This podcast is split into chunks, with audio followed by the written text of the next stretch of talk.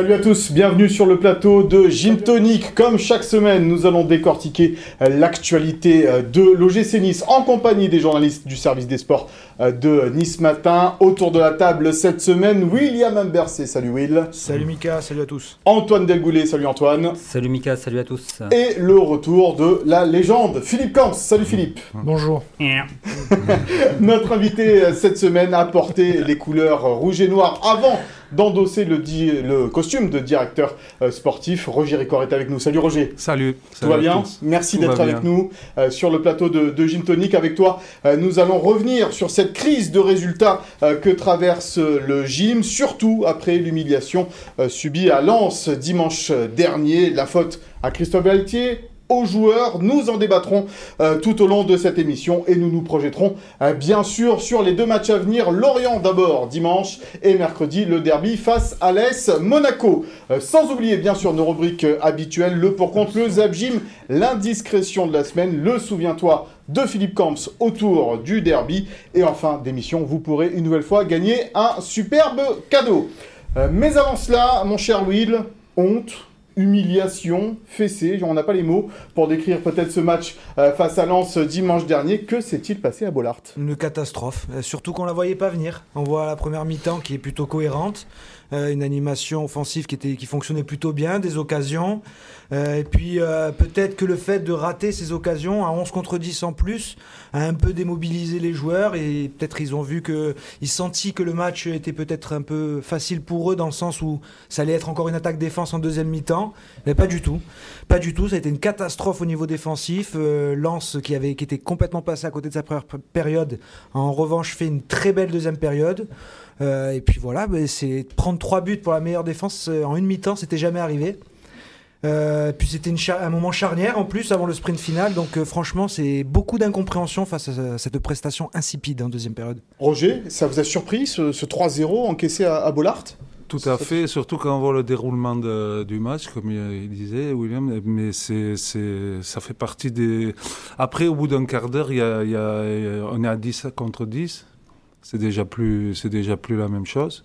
Mais je pense que plus que le jeu, c'est vrai que c'est une, attitude qui a un petit peu été décevante. Et je crois que Christophe l'a dit, Galtier, euh, tout de suite. Quoi. Ça manquait de, de générosité, d'effort, de, on n'a pas reconnu l'équipe, ça arrive. Hein. Ouais, et d'ailleurs, Christophe Galtier, on va le voir, hein, il a qualifié euh, ses joueurs de touristes après la rencontre. On va voir la, déclaration euh, du coach niçois euh, après ce match. Tu étais, Will, Nice a joué une équipe de Lens avec de vrais compétiteurs et Lens a joué une équipe de Nice où des joueurs sont venus en touristes. Antoine, c'était les, touristes à Volart, l'OGC Nice?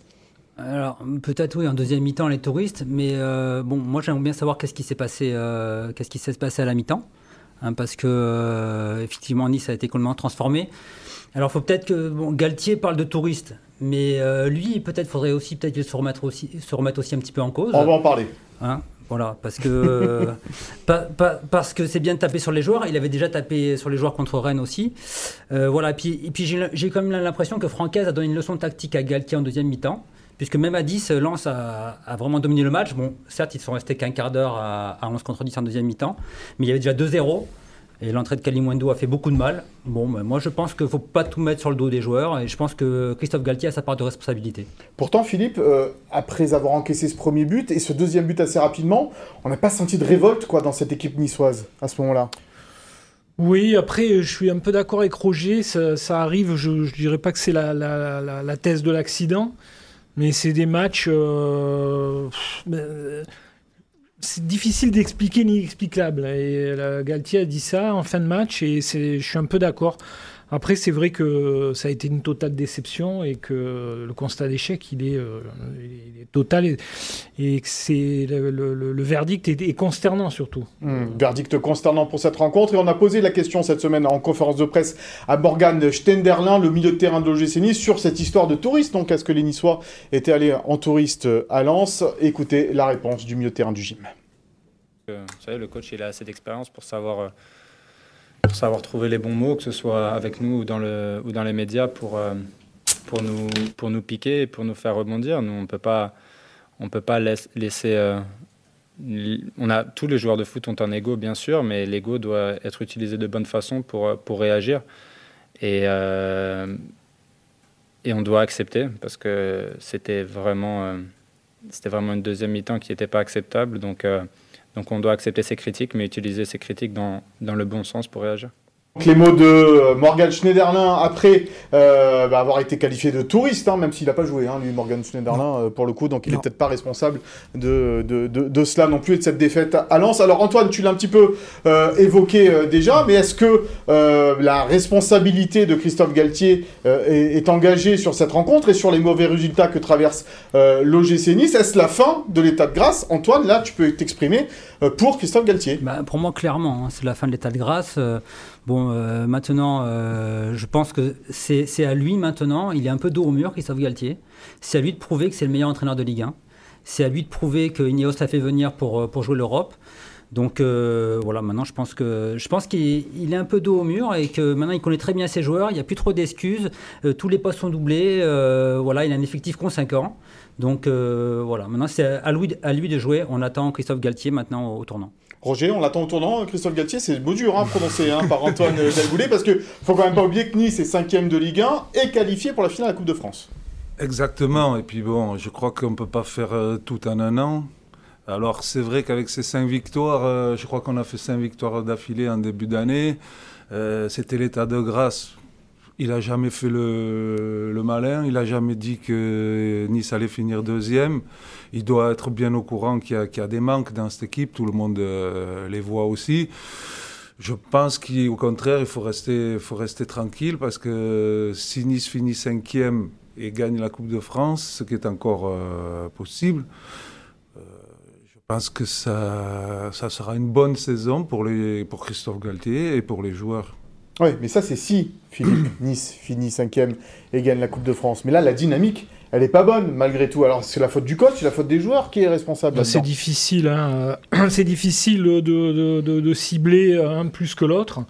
Euh, après, j'ai écouté Antoine, c'est vrai qu'il a, il y a un fond de vérité dans ce qu'il dit, euh, mais. Euh, est-ce qu'à un moment, on n'en a pas trop fait sur Nice quand ils étaient deuxième, troisième? Ici, jamais.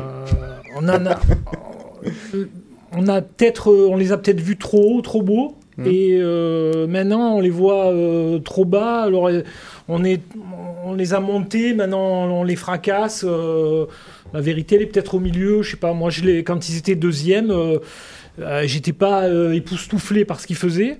Et donc voilà, maintenant j'ai pas envie non plus de dire que tout est à jeter quoi. Donc Will, tu le sens comment là, le coach en ce moment? Ouais, le coach, il, il est dans, les clous, c'est-à-dire que lui, euh, il n'est pas non plus euh, catastrophé, mais je pense que c'est dans le dans l'attitude de ces joueurs de mi-temps qu'il a été déçu. Après, euh, les difficultés, il, les a depuis plusieurs semaines. L'équipe n'arrive plus à marquer de but, donc euh, il a changé d'animation euh, offensive. Donc il sait que tout ça est un peu compliqué. il y a une certaine transition en fait qui se passe aujourd'hui dans son équipe. Mais voilà, c'est l'attitude peut-être qu'il a vraiment surpris. C'est pour ça qu'il a eu des mots forts, parce qu'autant il perd, ça, ça existe, mais dans, de cette manière-là, c'est peut-être ça qui lui reste en travers de la gorge. Il a cité euh, la défaite contre Strasbourg 3-0 à domicile pour rappel un peu d'une passade aussi difficile. L'équipe avait su rebondir derrière. Euh, il attend la même réaction euh, dimanche. Oui, mais si on se souvient du match contre Rennes, Nice mène 1-0 à la 67e minute. Il fait ses changements et là, il n'y a plus rien qui marche. Donc ça veut dire, c'est pour ça aussi qu'on se pose peut-être la question de, la fin de l'état de grâce. Est-ce que la chance qui pouvait un peu aussi sourire à cette équipe de l'OGC Nice, dans ses changements, dans, dans son coaching, ben, elle l'a un petit peu abandonné sur ses derniers matchs? Ouais, un brin de chance, c'est sûr qu'il y est plus parce que quand on souvient par exemple du match contre Lyon où il fait des, trois entrées, les trois, trois entrées, les trois entrées en marque entre Guessant, Attal, c'était le feu. Voilà, ça peut pas fonctionner à chaque fois. Et pour euh, Rennes, on, en avait parlé, c'était vraiment une question d'individualité. Euh, l'entrée de Guessant, l'entrée euh, de Boudaoui, c'était une catastrophe. Donc ça, de mhm. Stangs. Donc ça, Galtier, qu'est-ce qu'il peut y faire quand c'est pas lui qui est sur le terrain? Donc à part piquer un peu l'orgueil de ses joueurs, Guessant, il a relancé direct contre Lens et au final, Guessant, il fait pas une première mi-temps affreuse. Donc voilà, c'est les levier qu'on va voir si dimanche son groupe réagit encore euh, face à son coach. Après, juste pour euh, revenir et pour aller un peu dans le sens d'Antoine, c'est vrai que contre Rennes, moi je trouvais que Rennes avait mieux joué au foot que Nice. Hein. Donc euh, on fait un partout, mais quelque part, bon ben après c'est un nul, bon normal, logique tout ça, mais dans le foot, dans le jeu, on n'avait pas été supérieur à Rennes, je pense pas, même au contraire. Et après, il y a eu ce, 3-0 à Lens. Mais c'est un reproche un petit peu, Roger, qu'on fait à cette équipe de l'OGC Nice. Cette saison, certes, elle est dans le haut du classement en finale Coupe de France, mais peut-être sur le jeu, c'est pas euh, non plus, comme on l'a dit, euh, cette équipe de, Rennes. Bon, on parle pas du Paris Saint-Germain, euh, évidemment, mais ça joue peut-être un peu moins bien que les autres, quoi. Ben, on parle d'un moment c'est ce match-là, on, est juste à la fin d'un match où on n'a pas compris, parce que c'est vrai que c'est dur à analyser ce qui s'est passé en deuxième mi-temps. Je pense que Christophe, il a dû revoir le match euh, plusieurs fois. Et quand on parle d'attitude, c'est vrai que c'est pas l'entraîneur qui. Mais je, je, rappelle quand même qu'on parlait d'état de grâce, mais on a perdu quatre fois à domicile contre des petites équipes et que Nice cinquième en ayant fait ça, on doit battre Rennes, on n'y arrive pas, on doit battre Lens, on n'y arrive pas. Là, si on perd à Monaco, par exemple, eh ben, à un moment donné, il faudra accepter d'être euh, cinquième, si, et, sans qu'il y ait Lyon, et sans qu'il y ait Lille, et sans qu'il y ait Monaco qui se rapproche. Hmm. Mais être dans les cinq premiers aujourd'hui, Galtier ou pas Galtier, il faut. c'est difficile. C'est quelque chose que tu n'as pas beaucoup connu, toi. moi, je, pense qu'on fait, on, met trop Nice avec euh, Galtier, Galtier, Galtier. Ça, ça va, c'est un entraîneur, c'est un très bon entraîneur, il a eu des résultats partout. Mais déjà, il est hors de question de le remettre en question non, pour moi. Alors c'est pas, pas le cas non plus mais, ici. Hein. Mais voilà, il, il, y a une fin de championnat à gérer quand on met la pression comme ça sur des joueurs, par exemple comme Gouiri, on le sent nerveux. Mhm. Il était nerveux à, 10 contre 11. On sent qu'il force pour essayer de marquer. Parce que tu as 22 ans, on se calme parce que tu as déjà des chiffres euh, exceptionnels en Europe. Il y a des grands clubs qui déjà, je pense, euh, le veulent. Il y a trop de pression autour de cette équipe, je sens, en ce moment. Et eh oui, parce qu'il y a aussi une finale de Coupe de France à aller euh, gagner également. Mm. Et c'est peut-être pour ça aussi d'où vient la, la pression. Alors parmi les choix forts de Christophe Galtier, depuis euh, deux matchs et demi, on va dire, hein, puisqu'on compte la, deuxième mi-temps euh, face à l'OM. C'est la volonté d'aligner ensemble quatre joueurs à vocation offensif. Résultat de défaite à nul. Faut-il donc s'entêter avec cette tactique? Eh bien, c'est notre pour-contre de cette semaine. Et oui, on va commencer par toi sur ce pour-contre. Faut-il s'entêter avec les quatre joueurs offensifs? Ben, C'est simple. Si on veut être européen, s'il faut aller chercher ce top 5, voire plus haut, faut marquer des buts faut aller à l'attaque. On va pas attendre que ça se passe. Rennes le fait très bien. Je vois pas pourquoi avec l'effectif qu'il y a, euh, ça va pas se décanter à un moment donné. Euh, et puis il y a une finale aussi à aller gagner, il y a une dynamique à construire, donc il euh, faut marquer, il faut y aller. Antoine. Alors moi c'est contre parce que en fait les attaquants. c'est bien de les aligner, mais c'est pas pour ça qu'on va marquer plus de buts. Hein. Et puis j'ai fait un euh, j'ai repris toutes les, toutes les compos, les 11 euh, depuis le début de la saison. Nice a joué 4 fois avec 4 offensifs euh, dans le 11. Donc pour un total de 3 défaites et un nul, un but marqué, 8 encaissés. Donc je pense que les chiffres parlent d'eux-mêmes. C'est-à-dire que Christophe Galtier, Roger, s'appuie normalement sur cette assise défensive hein, depuis le début de la saison. Et là, change un petit peu tout à la fin. Ça perturbe peut-être un peu les joueurs, ça perturbe la tactique. Qu'est-ce qui se passe? Ben, C'est pas, pas Christophe Galtier ou ça. C'est que quand vous aligner quatre joueurs offensifs, euh, vous êtes proche du déséquilibre, parce que ça ressemble à du 4-2-4. Euh, et ça met peut-être en, valeur des, lacunes défensives qu'on ne voit pas quand il y a plus de couverture au milieu, plus de travail qui est fait au milieu. Euh, mais il n'y a que lui qui peut sentir son groupe. Peut-être il a besoin euh, de faire ça en ce moment pour, euh, je sais pas, se priver d'un Dolberg aussi. À un moment donné, on, pense que ça peut marquer deux ou trois buts par match, un Dolberg. Mm. Et après, le dernier truc, c'est que je dis, on peut démarrer avec quatre joueurs. Et puis, dans toutes les équipes du monde et dans tous les matchs du, monde, il y a des changements à l'heure de jeu et on peut finir avec un autre système. on peut démarrer comme ça. Mais la première mi-temps de Nice-Lens, lui donne raison. c'est vrai, ça, ça, fonctionne euh, avec un Justin Kluivert à droite, un Minguri plutôt euh, offensif sur le, sur le côté gauche. Euh, Philippe, qui t'a convaincu sur ce, sur ce coup-là? Eh ben, moi j'aime bien quatre attaquants, c'est tentant, c'est super, c'est le romantisme, c'est le foot comme j'aime, c'est le passé, et Dieu sait si j'aime ça. Mais je vais donner le point à Antoine.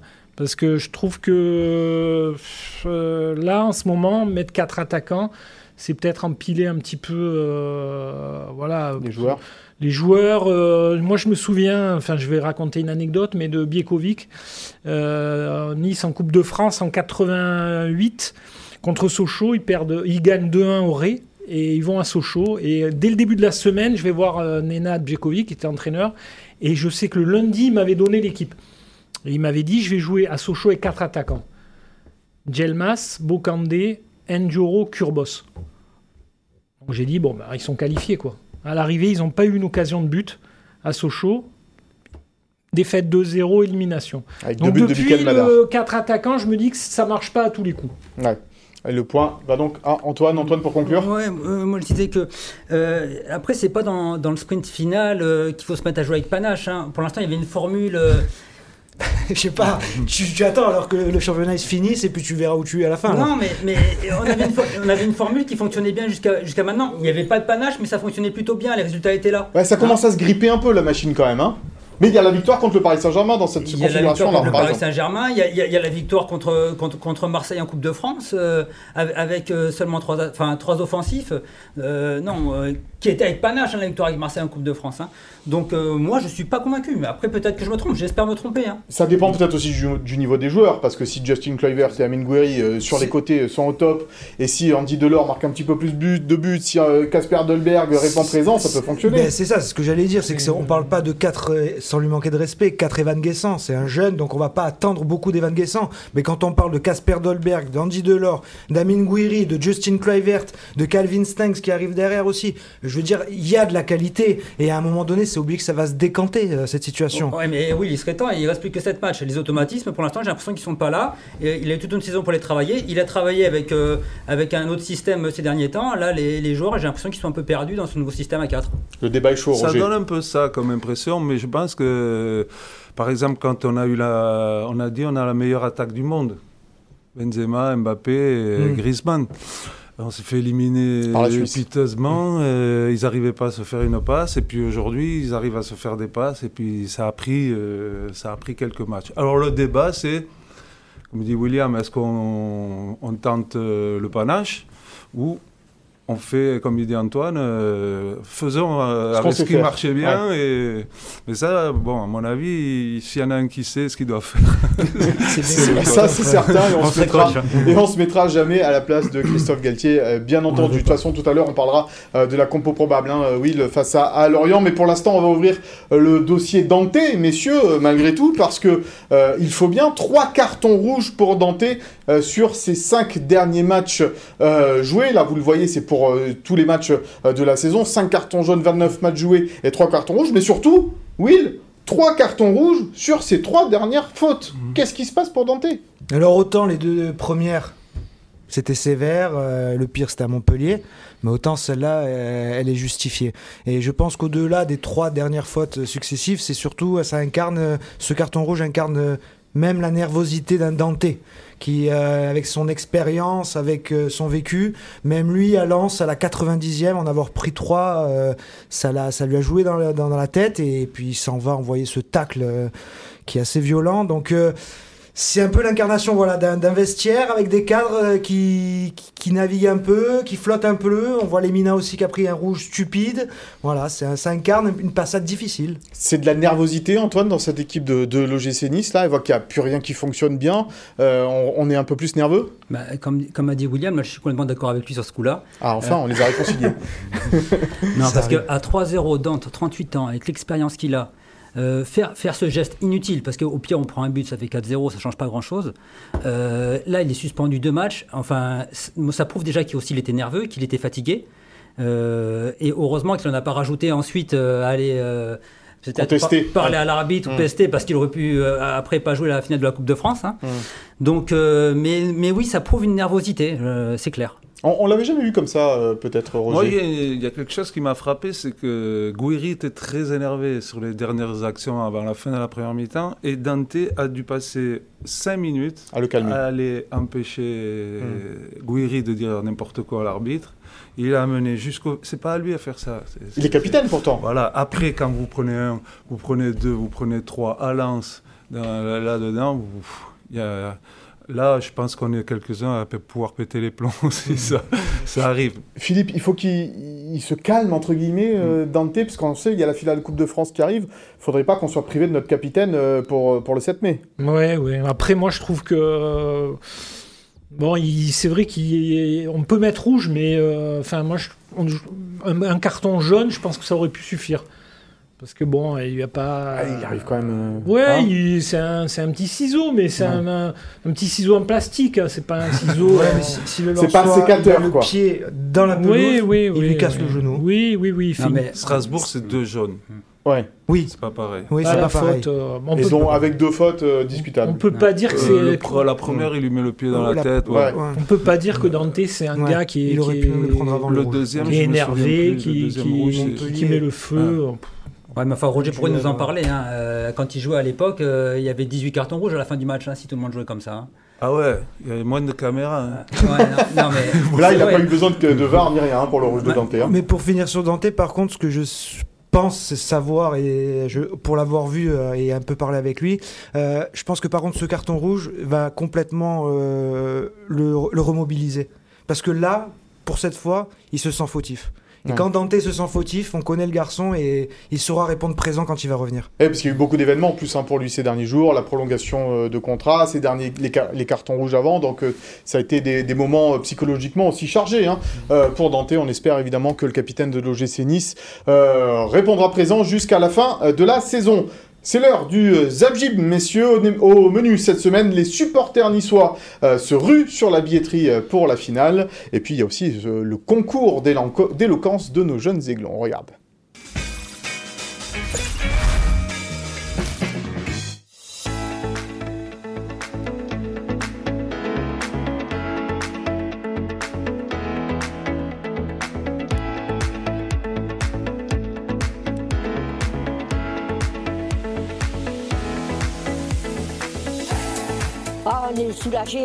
Ventre, j'ai plus mal au ventre déjà du coup. Et puis j'espère qu'ils gagneront surtout. On est quatre collègues, on va partir sur Paris avec le TGV.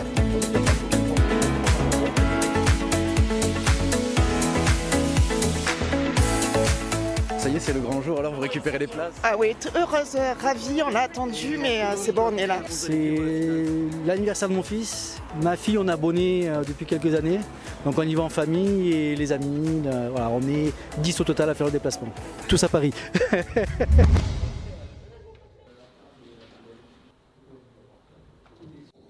Considérer que l'habit fait le moine, c'est se faire manipuler. Pour moi, l'habit ne fait pas le moine. D'autres insisteront sur les écarts existants dans la formation des joueuses et des joueurs qui conduisent à des écarts dans le jeu pratiqué. Ces sponsors sont ainsi plus incités à investir dans le football masculin que dans le football féminin. Partageons nos émotions, peu importe où nous venons. On partage tous ici notre vie, voilà ce qui fait notre union. Unis grâce à ce rêve, on n'arrêtera pas d'y croire. Ce sport qui ravive nos flammes fait vivre nos espoirs. Il nous unit, nous fait briller, rassemble autant de personnes, nous apprend le respect, l'humilité. Mesdames et messieurs, voici le football. Merci. Voilà donc les jeunes du euh, centre de formation de l'OGC Nice et cette préparation euh, au concours d'éloquence, un Zabjim que vous pouvez retrouver sur les médias euh, de l'OGC Nice. Messieurs, on va ouvrir la page de ce Nice-Lorient et on va y aller fort. Allez allons-y gaiement. La victoire ou la crise sur ce Nice-Lorient? Oui. Euh, clairement, hein, euh, après avoir euh, affronté des équipes du haut de tableau, là ça y est, on attaque un calendrier où il va y avoir Lorient, il y aura bon Monaco d'abord, mais après 3, Saint-Etienne, donc voilà Bordeaux. Donc c'est là où, ben, comme tu l'as rappelé tout à l'heure, c'est là où on avait perdu des points sur la phase aller. Mais là, à l'inverse, c'est vraiment les équipes où intrinsèquement la qualité est largement supérieure dans l'effectif de l'OGC Nice. Et c'est maintenant qu'il va falloir le prouver pour ne pas avoir de regrets à la fin de saison. Roger, toi, tu en as connu des crises à la tête de l'OGC Nice en tant que directeur sportif. C'est pas les mêmes crises, on va dire, parce que quand on est, comme on le disait tout à l'heure, cinquième et en finale de coupe, mais quand même, il y a une urgence de résultats malgré tout. Non, mais on arrive à un moment de la saison où c'est pas regarder. Bon, on joue contre 3, mais 3 ils jouent se sauver. Mmh. Lorient, il joue pour se sauver. Il y a, il y a des enjeux qui mmh. aujourd'hui vont faire euh, que Nice était un peu moins bien. Lorient, l'entraîneur de Lorient, il leur dit les gars, il y a un coup à jouer. Et la pression, ils savent, et, et, et, et c'est pas des matchs faciles. Surtout quand vous devez gagner. Nice-Lorient, ça y est, c'est fait. Non. Mmh. C'est pas fait parce que dans le foot, on le sait tous, c'est pas fait. Qu'est-ce qu'ils doivent faire là, les Aiglons, euh, Antoine? Se remobiliser, euh, être psychologiquement prêt, physiquement prêt euh, pour aborder ce match face à Lorient? Bah, Déjà un peu de tout ça, mais déjà aussi se méfier de Lorient qui reste sur une victoire, je vous rappelle, 6-2 contre Saint-Etienne. Hein. Voilà, ils parlaient 2-0, ils ont gagné 6-2, donc ils sont en pleine dynamique. Avec Mofi, leur buteur, qui a 7 buts. Hein. Méfie de Mofi. Pas mal ça. ah, on la note. Voilà.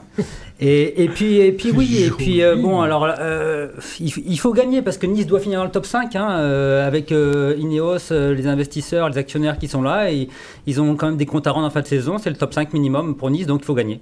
Il faut gagner. On va voir, on va écouter hein, d'ailleurs Christophe Galtier en conférence de presse ce vendredi matin. Qu'est-ce qu'il faut faire? Qu'est-ce qu'il faut changer dans cette équipe? Il est devant la caméra de Quentin Lazaras faut changer. Je, pense que à la fois sur euh, notre gros temps fort contre Rennes, c'était assez intéressant. On a eu une bonne première période à, Lens et puis après on connaît la, suite. Moi, je, simplement, euh, c'est sur un aspect aussi euh, de détermination, avoir un peu plus de calme et de détermination. on est dans une évidemment une période où on a est en manque de résultats mais même avec ça, euh, nous sommes qu'à un point de la quatrième place et les écarts sont, euh, sont très minimes. Il y a des confrontations directes et que même dans cette période-là, depuis quelques semaines où nos résultats sont très moyens, pour pas dire plus, euh, nous sommes toujours là à, se battre pour cette, cette place européenne. Euh, il faut, il faut, il faut toujours de la détermination et être euh, plus froid, euh, plus concentré. sans être voilà sans être excité à vouloir à tout prix à faire le bon geste le geste juste et qui peut crisper les uns et les autres voilà, essayer de ne pas se crisper sur cette rencontre face à Lorient. Oui, on le sent un petit peu marqué et quand même euh, fatigué, hein, Christophe Galtier. C'est vrai que là, même en revoyant les images, euh, il a l'air fatigué. Ouais. On l'avait senti déjà un peu comme ça juste avant la trêve internationale. Euh, la trêve lui a fait du bien, il s'était fait une coupe de cheveux, il était rafraîchi même du visage. Non, mais c'est vrai que ça, joue euh, sur l'apparence que quand on a une coupe fraîche, on a un visage plus clair. Et, on sait de quoi on parle, hein, nous, oui. Hein. Voilà, tout à fait. mais euh, mais c'est vrai que là, on l'a ressenti un peu tracassé, fatigué. Et on en parlera tout à l'heure, mais pour en avoir aussi discuté avec Julien Fournier, il est en plein dans la période horrible pour un entraîneur. Euh, quand euh, ça ne marche pas et que la réflexion euh, ne nous aide pas à avancer, on y pense sans cesse, sans cesse, même quand on rentre chez soi. c'est vraiment le, côté ingrat du job de l'entraîneur et la responsabilité, elle est immense. On a les mêmes soucis quand on est directeur sportif, Roger? C'est différent, mais c'est aussi c'est pas mal. C'est dans une machine à laver. Vous rentrez le matin à 8h et vous sortez le soir à 8h. Surtout dans les périodes de transfert, euh, principalement, peut-être Mais Quand euh, c'est fini le dernier match de la saison et que l'entraîneur et les joueurs ils partent en vacances, à partir du lendemain matin 8h, vous avez les agents, vous avez le... toute la saison d'après qui recommence. Hmm. c'est pas mal aussi. Surtout qu'à l'époque, tu n'avais pas les moyens non plus pour recruter, les joueurs que, peut recruter le GC Nice aujourd'hui. Ah ben oui. Il fallait faire avec les moyens du bord. Euh, ben, tant mieux que ce, ce projet, c'est ça aussi. On, en parlera on, on, a parlé beaucoup de Lens hmm. Nice, mais, mais en fait, si on a une vision globale de ce que fait le club depuis quelques années, euh, chapeau. Ouais, ça avance, ça avance.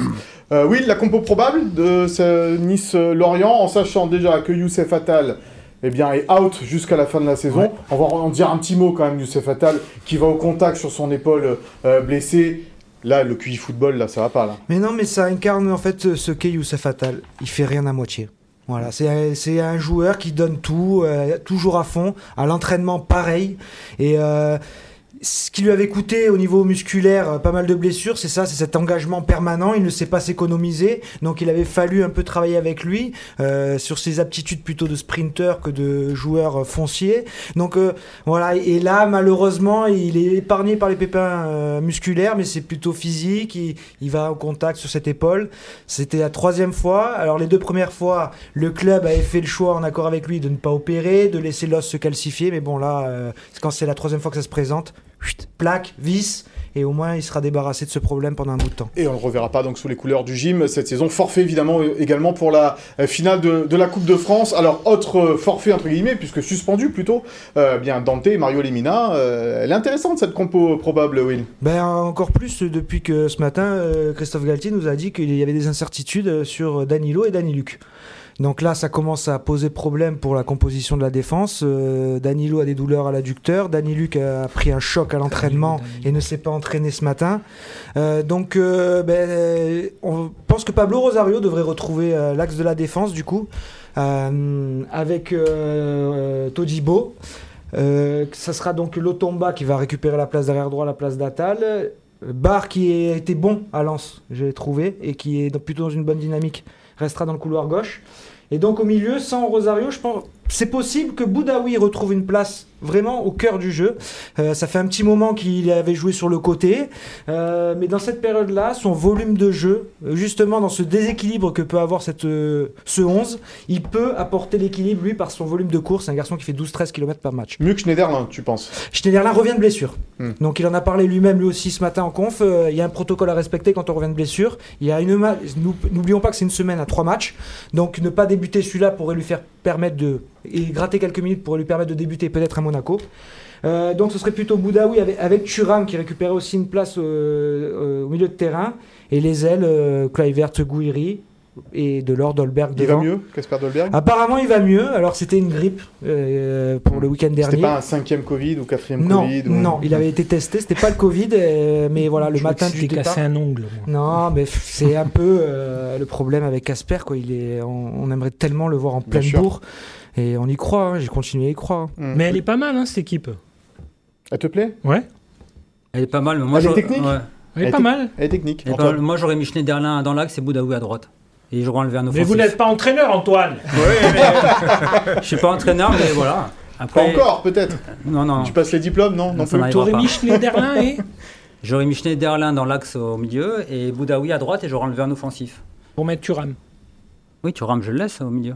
Tu rames au milieu de terrain, box to box, parce que c'est là qu'on aime bien. Roger, cette équipe de, de l'OGC Nice, densifier le, le, milieu de terrain, euh, pour toi, ça serait, euh, ça serait utile sur cette rencontre?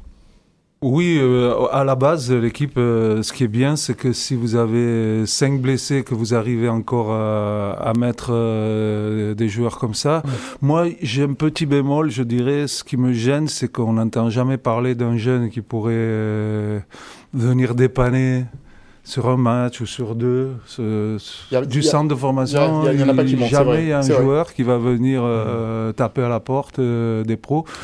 Ça me gêne un peu, ça. Qu'on ne puisse pas découvrir euh, un gamin qui arrive du centre de formation. Il y a Evan Guessant. Oui, mais, là, je parle derrière, on, parle de la défense. Oui, il était déjà dans le groupe, mais c'est vrai mm. que il y, a un gros travail encore à faire au niveau du centre de formation. On, le voit même en réserve, hein, Didier Digard n'a pas un groupe de grande, grande qualité. Euh, mais bon, avec Christophe Galtier, c'est aussi autre chose. C'est pas un projet euh, sur les jeunes. Christophe Galtier, euh, il mmh. Oui, mais c'est un très bon jeune, il va être content. Il le fera jouer, comme il fait avec Evan Guessant, mais, mmh. mais il se penche pas trop sur ce qui se passe dans la formation, Christophe. Pas... Ben, parce qu'il pense sûrement qu'il n'y a pas un joueur qui a le niveau pour mmh. disputer un match de Ligue 1. Ça, enfin bon, c'est un petit bémol. Mais en, réserve, je sais que Digard, lui, il, il, axe ses entraînements sur l'identité niçoise. Hein. Euh, il, est vraiment. Euh, euh, voilà, il dit bah, tous les derbys, par exemple, qui jouent en National 3, que ce soit contre, contre Cannes notamment, il faut les gagner. Et il dit voilà, c'est Nice, les derbys, il faut les gagner. Il axe là-dessus, hein, surtout. Donc les jeunes, ils ont ils ont l'identité, quoi. Roger, on en parlait un petit peu tout à l'heure. Il t'inspire quoi un peu ce projet niçois, ce projet euh, euh, Ineos, euh, cette, depuis 3-4 ans maintenant? Bah, La partie visible déjà, c'est le stade, c'est le centre d'entraînement. Quand vous avez ça et que vous avez connu... Charles Herman. Charles Herman sans les douches chaudes. avec des, des, rats, ils sont même pas dans le Vidal, tellement, ils étaient gros. je je sais pas, je, je, pense que Nice ne peut pas euh, aujourd'hui euh, encore euh, atteindre son apogée, même si vous avez les, choses qui se mettent en place, elles se mettent en place petit à petit. Si cette année on finit cinquième, je le répète, et qu'on gagne la Coupe de France, euh, c'est chaque année, il va y avoir la difficulté parce qu'il n'y aura pas toujours Lyon qui dort, il n'y aura pas toujours Monaco qui va se faire, ou Lille qui va se faire accrocher. Il y a des réalités qui arrivent, des clubs qui travaillent bien, comme Strasbourg, comme Rennes. Mhm. Donc être dans les cinq premiers en France, déjà, euh, soyons contents, même pour 2-3 ans. Après, Christophe et Glaté n'est pas arrivé là pour euh, finir cinquième. Hein. Non, lui, il vise la Ligue des Champions, évidemment. D'accord. Après, on il, parle, Roger parle de Lyon. On a fait un débat l'autre jour sur euh, le, le, mercato. le mercato avec Lyon. Euh, on voit ce que ça donne, quoi. Euh, ouais, bah, pourtant, ils prennent 3-0 contre West Ham à domicile aussi. Voilà, donc mm. ils sont éliminés de la Coupe d'Europe, ils sont dixièmes du championnat, ils ont fait un, mercato, tout le monde a applaudi, à l'arrivée, ils sont au chou. Hein. Mm. Mm. Comme aligner quatre attaquants, ça ne suffit pas pour marquer. Aligner des millions sur le marché des transferts, ça ne suffit pas non plus. Il faut recruter malin faut recruter malin. Et puis, je trouve que l'OGC Nice est dans les clous hein, sur ce plan-là depuis euh, quelques années. Alors, euh, je sais que les supporters attendent toujours euh, encore une, une, star, comme on a eu Mario Balotelli, qui était une opportunité. alors, ils aimeraient avoir des joueurs à 20, 30 millions, mais c'est pas encore le projet de l'OGC Nice tant qu'il n'y a pas de Ligue des Champions. Mais justement, juste Roger, il manque pas une tête de gondole aujourd'hui dans cette équipe de, de l'OGC Nice, dans ce projet? Après, pour, pour moi, c'était Dolberg. S'il n'arrive pas à, s'exprimer à 100%, quand il a fait le championnat d'Europe, on a vu que c'était un grand joueur. Il euh, n'y a, pas de doute. Mais Nice a mis, je crois, 20 millions. 20 millions. Donc c'est lui, quoi. Mais, hmm. malheureusement. il n'y arrive pas. Euh, hmm. C'est ça. Je pensais qu'il y a Athènes Benarfa qui est disponible là éventuellement.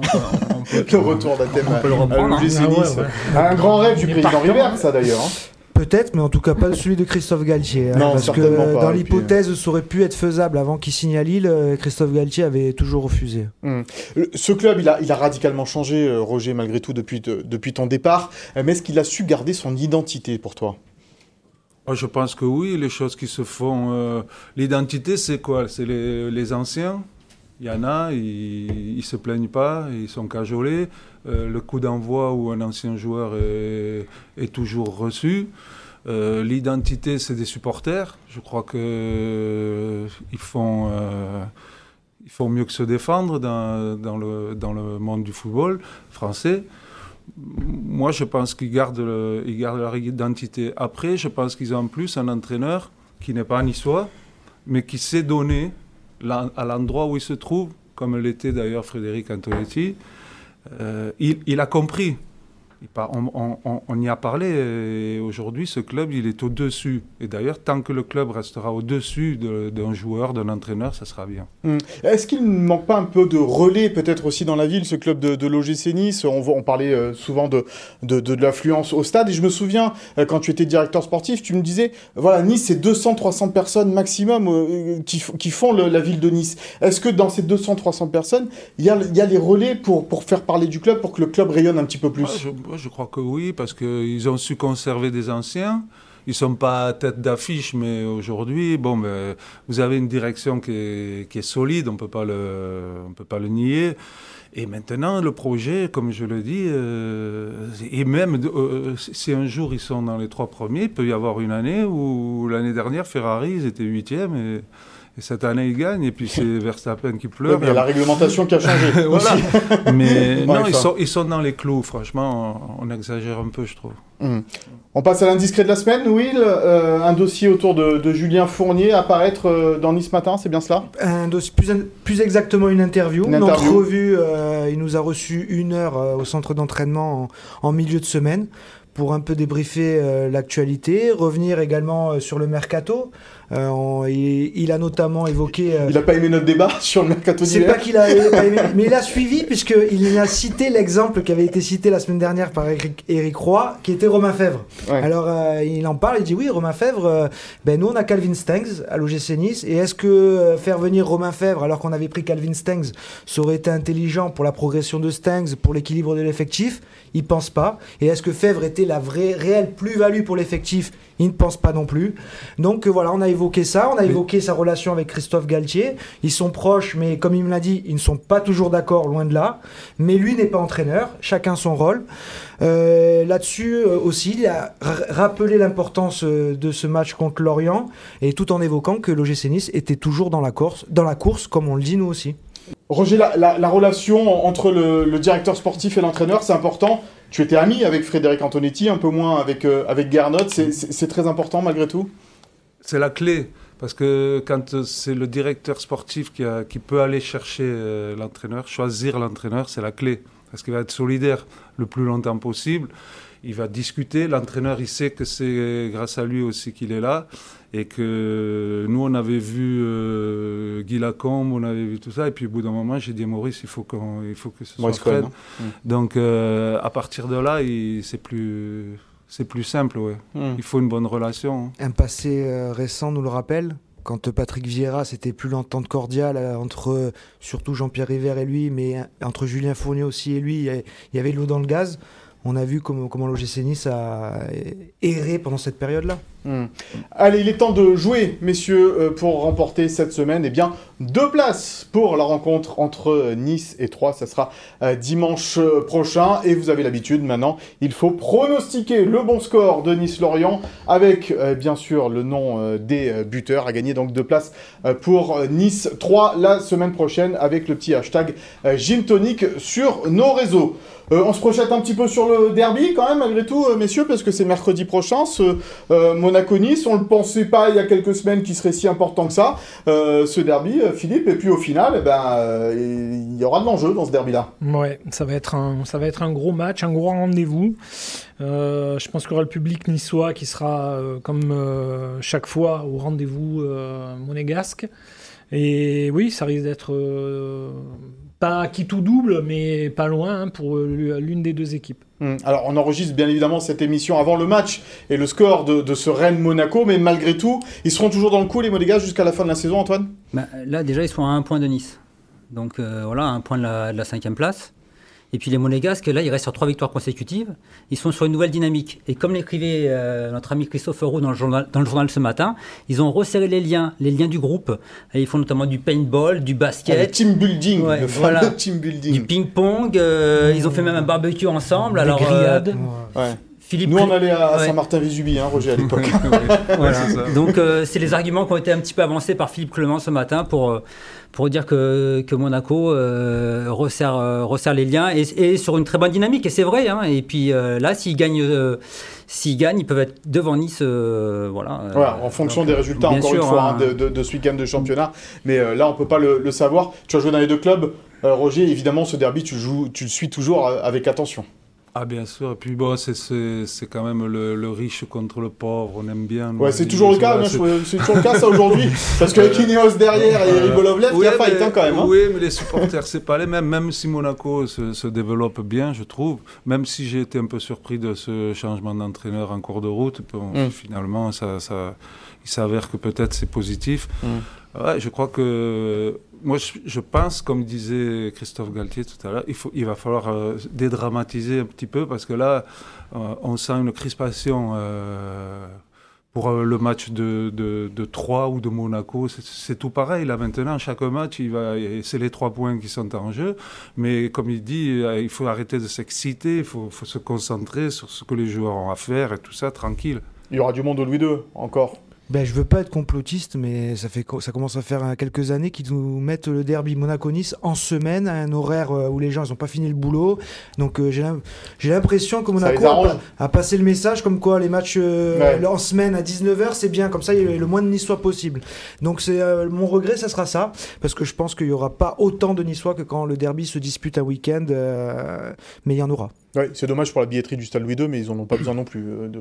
C'est les vacances. D'argent. Euh. Alors il y aura peut-être des, gens de l'extérieur. pour les enfants, des, Philippe. T'es en vacances toi Des, touristes. Mais il est tout le temps en vacances, euh, Philippe. Quand il y a une émission sur deux maintenant, c'est. Philippe, justement, on en vient vers toi. On va parler de ce derby entre Nice et Monaco, et on va aussi parler de Coupe de France. C'est le souviens-toi de cette semaine avec un, fameux derby. en 1902. tu étais déjà né Non, quand même pas. je vais parler du derby de 78 Euh, donc je sais pas si on a des On va voir les images. ouais, ouais. Alors, euh, juste pour remettre euh, en- enfin, les choses dans leur contexte, euh, en 78, Monaco, le 2 mai, Monaco est champion de France. Monaco qui, qui venait de monter de D2. Tu jouais dans cette équipe, hein, Roger hein, Ouais, ouais. Voilà. J'ai démarré cette année-là. avec une, une grosse équipe. Monaco est champion le 2 mai, lors du, du dernier match contre Bastia. Et là où il y a eu un peu plus de rivalité, c'est que Nice, le dernier match, jouait à Nantes et avait perdu 6-1. Nantes était en, était en, en concurrence avec l'ASM pour être champion. C'était ou Monaco ou Nantes. Donc les Monégasques avaient reproché aux Niçois d'avoir lâché le match à Nantes. Il y avait une petite euh, tension entre les deux équipes. Donc le 2, le 2 mai, Monaco est champion. Le 5 mai, Monaco vient à Nice. euh, match euh, aller. Euh, les Il pleut, Monégasques, comme on voit sur il- ces il images. pleut, ouais. Les Monégasques étaient favoris. Euh, de, ce, de ce match et les Niçois avaient dégringolé à la huitième place du championnat et étaient en train de, de mal finir leur saison.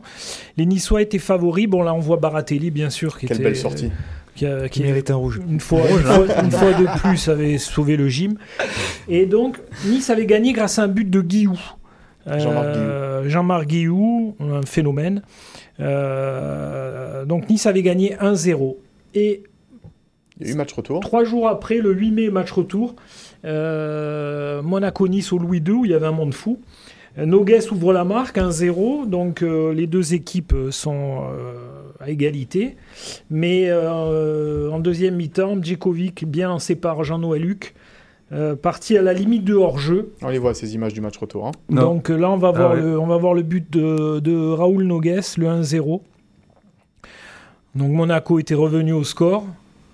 L'ancien stade Louis II. Ah ouais, le vieux Louis II avec l'éléphant et, On entendait l'éléphant barrir. et du grand Ettori. Et, et là, on voit Biekovic qui égalise. Donc, Bieko, parti à la limite du hors on va demander à Roger, parce que tous les monégasques, que euh, 40 ans, 48 ans après, ils disent qu'il y avait, qu'il y avait hors-jeu. Les Niçois disent que non. Et Bieko a toujours dit qu'il était parti à la limite. Alors la limite, la limite suivant qu'on soit niçois ou monégasque, c'est pas la même. Mais Roland m'a dit, parce que c'est Roland qui est avec lui. Parce que toi, dit- tu jouais dans cette équipe dit, de l'AS Monaco, on précise Oui, bien. oui. Ouais. Roland Courbis. ouais. Roland Courbis m'avait dit il, est- il était, il était hors jeu. Il était hors-jeu. Ouais. Qui Mais était c'est- non, plus. mais c'est un pas. Aujourd'hui, il se trompe avec la VAR encore, hein, avec Ouais. tous les moyens qu'il y a. Alors imaginez, un drapeau. Ouais. Et Donc, ça avait permis à Nice de se qualifier pour la finale de la Coupe de qualifié France. pour la finale de la Coupe, c'est pour ça qu'on a parlé de ça. Et après, par contre, on ne parlera pas de la finale Ouais, de la Coupe. Non. contre Douloureux Nancy euh, quelques jours après. Euh, mais donc N'en parlons pas. Mais des, des Monaco-Nice, euh, bon. Ouais, il y en a eu. Hein. il y en a Évidemment, eu on aurait pu en faire des souviens-toi autour de, de ce Monaco-Nice. Voilà, on Et on en fera évidemment, on 4-3 l'espère. ou- Ouais, on l'espère. Comme un ouragan. Comme un ouragan avait titré euh, l'équipe. Non, Nice matin Philippe Autant Matin, pour moi, matin. autant pour moi, mon Nice cher. matin avait titré comme un ouragan. Comme un ouragan, effectivement, sur ce, sur ce 4-3 et ce triplé d'Egali. Tu t'en souviens, évidemment, Bien hein, sûr. Roger Moi, je me souviens surtout du quand on est à Monaco-Nice, la demi-finale de la Coupe de la Ligue, que je vois, on est au bout du rouleau, Fanny il en peut plus, Vieri tape la barre et tout ça. Il y a ce centre de Roudet, je vois cette tête du petit euh, Ederson qui va au fond. C'est beau. Un de tes jolis coups, hein, d'ailleurs. C'est hein. beau, ça. Ederson, en tant que ouais. directeur Et sportif. là de- encore, on parlera pas de la finale. de l'OGC Nice. Toujours contre Nancy. Ah ouais, ah ouais. Heureusement, là, on joue contre Nantes. 2006 Bien, Ça commence pareil. Hein. Ça commence pareil. 2006. Ouais, Oui, 2006. Messieurs, merci beaucoup. C'est la fin de, de ce gym De rien, de rien. Roger Ricor, merci euh, de nous avoir Merci à accompagnés. vous, Merci à vous. Roger. Euh, Merci, tu as passé Roger. un moment avec nous. J'espère que tu reviendras. Ben, j'espère, moi On aussi. reviendra ouais. régulièrement, Roger qui est notre consultant pour les grands rendez-vous européens. Merci à Philippe Bertini, Franck Fernandez, Sophie Doncé et Chloé Voirga à la réalisation euh, de cette émission. On se retrouve bien sûr la semaine prochaine pour un nouveau numéro de Gym Tonic. À la semaine prochaine. Bye bye.